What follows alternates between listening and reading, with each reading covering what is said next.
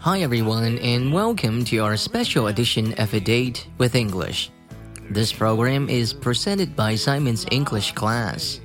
大家好，欢迎收听由梁海滨英语课堂免费提供的英语一天一练特别节目。我是梁海滨。今天为大家准备的单词是 close，close，c l o s e，close。 这个单词翻译成中文是“关”、“关闭”、“不开放”、“倒闭”的意思。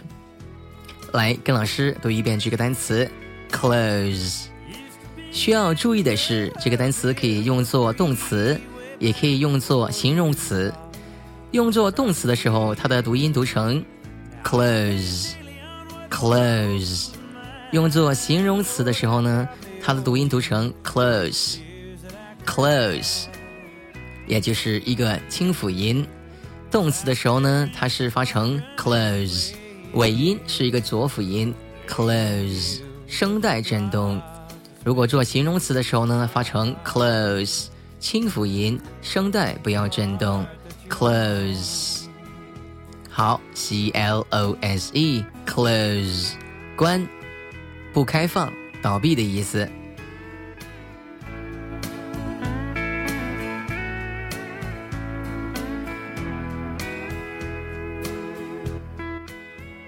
好，下面一起来说一句话，请关上门好吗？Can you close the door, please? Can you close the door, please? Door, D-O-O-R, door 是门的意思，非常简单的一个单词，也非常常用，在我相信在日常对话当中是非常频率使用非常高的。好，请关上门好吗？可以说成。Can you close the door, please?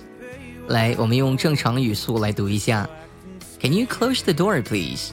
Can you close the door, please? Can you close the door, please? 慢速读三遍。Can you close the door, please? Can you close the door, please? Can you close the door, please? 请关上门。 Can you close the door, please？好，就可以这样说，非常简单。Close，关门、关闭的意思。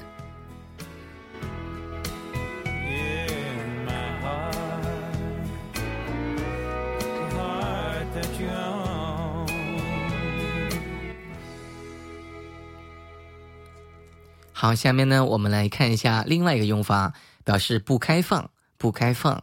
比如说那家银行。几点钟关门呢？关门就是不对外了，不开放了。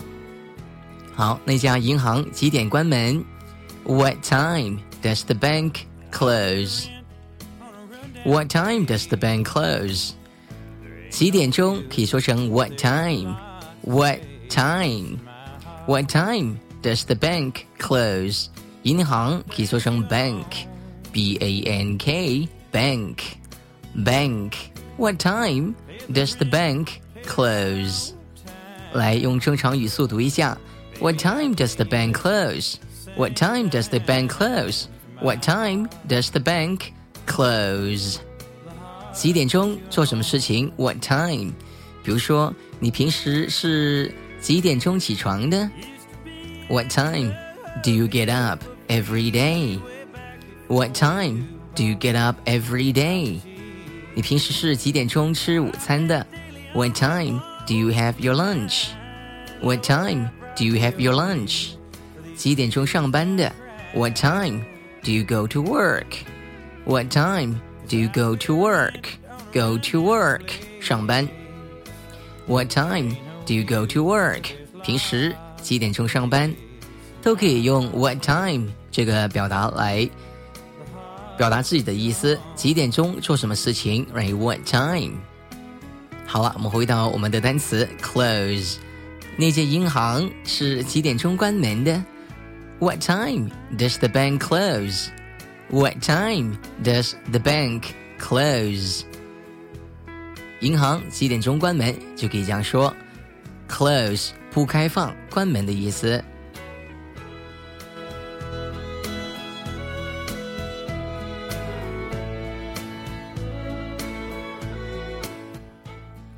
好，继续来学习 close 这个单词的第三种意思，它是表示停业、倒闭的意思，就已经不经营了，停业了，倒闭了。这所医院去年年底停业了，就是他们关门了，不营业了。The hospital closed at the end of last year. At the end of last year，去年年底。At the end of，在什么什么末尾的时候，在什么什么结束的时候，可以说成 at the end of。At the end of last year，去年年底。这所医院去年年底停业了，倒闭了。The hospital closed at the end of last year。来，用正常语速读一下。The hospital closed at the end of last year. The hospital closed at the end of last year. The hospital closed at the end of last year. 这里面有好多个连读，仔细听老师的读一遍。The hospital closed at the end of last year at the end of last year, end of last year，这些都是连读的部分，right？好，我们用慢速为大家读一遍。The hospital closed at the end of last year. The hospital closed at the end of last year. Closed at the end of last year.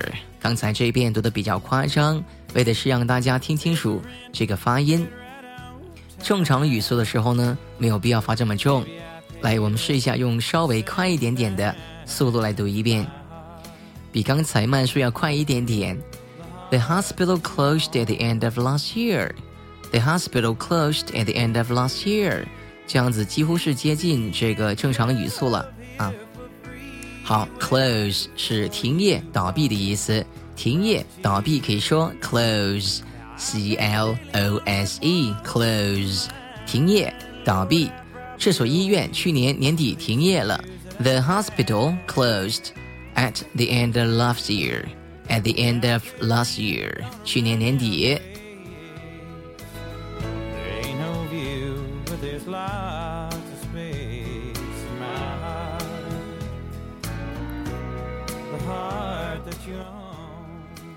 好，我们看下面一个习惯用语，叫做 close the book on something。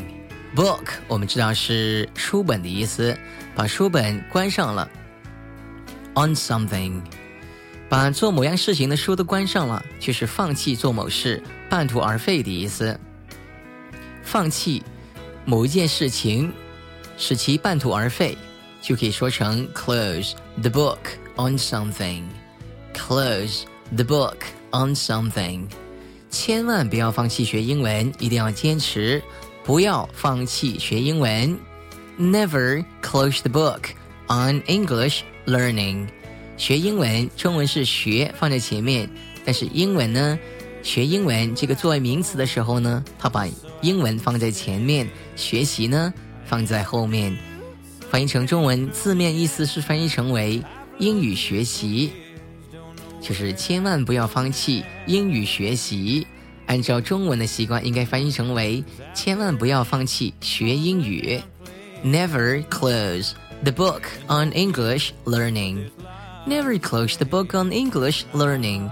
来跟我读一下学英语的名词结构，应该说成 English learning, English learning, English learning。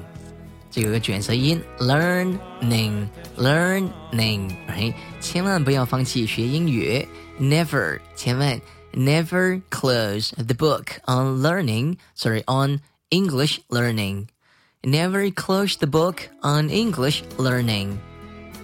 Never close the book on English learning. 好，千万不要放弃学英语，就可以这样说。 我们再为大家举多一个例子。警方已经放弃了侦破此案，就是这个案子，他们已经放弃了，不再调查了。The police have closed the book on the case. Case, C-A-S-E 是案子、案件的意思。The case，内中案件，警方已经放弃调查了，放弃侦破了。The police have closed the book on the case. The police have closed the book on the case. 来，我们试一下用正常的语速跟老师一起练习三遍。The police have closed the book on the case. The police have closed the book on the case. The police have closed the book on the case. So um, I don't know what to do. 他们放弃侦破了，放弃调查了。现在我不知道怎么办了。哎，本来我还有一线，还有一线希望的。 But the police now have closed the book on the case. 但是现在他们已经放弃了侦破了这个案子，所以 I think I should do something by myself. 所以可能要自己去做一些事情来解决这个问题了。好，再来一遍。The police have closed the book on the case. Closed the book on the case. 放弃侦破此案。来，我们再为大家举多一个例子。 该公司计划放弃那个项目了。计划放弃那个项目，right? The company is going to close the book on the project. The company is going to close the book on the project. Project, P R O J E C T, project. 翻译成中文是项目、方案的意思。那个项目，the project，公司可以说成 company，c o m p a n y company，company，right company，那个公司，the company，the company is going to close the book on the project，close the book on the project，放弃那个计划，放弃那个放弃那个项目，就可以这样说。好，我们试一下用慢速的速度为大家读一下。The company is going to close the book on the project. The company is going to close the book on the project. 来试一下正常语速。Well, the company is going to close the book on the project. The company is going to close the book on the project. The company is going to close the book on the project. 该公司计划放弃那个项目了。好，我们再读一遍：The company is going to close the book on the project。好了，所以这个习惯用语叫做 close the book on something。close the book on something，把做某一件事情的这本书呢关上了，就是放弃了，半途而废的意思。Close the book on something。so I want you to remember you should never close your book on English learning. 千万不要放弃学英文。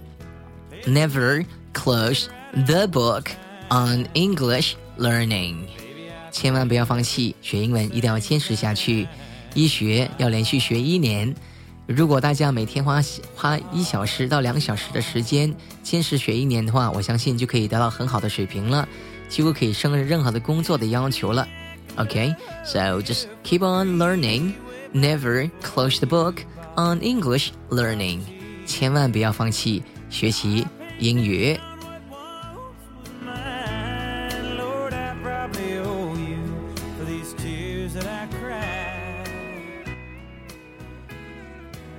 好了，今天的课堂就到这里。如果你想学习更多精彩的英语课程，请关注。英语一天一练微信公众号，记住是英语一天一练微信公众号，英语一天一练微信公众号。All right, now thank you very much for listening to our program. This is your personal English coach Simon with Simon Education in Shenzhen. Bye for now. I'll see you next time.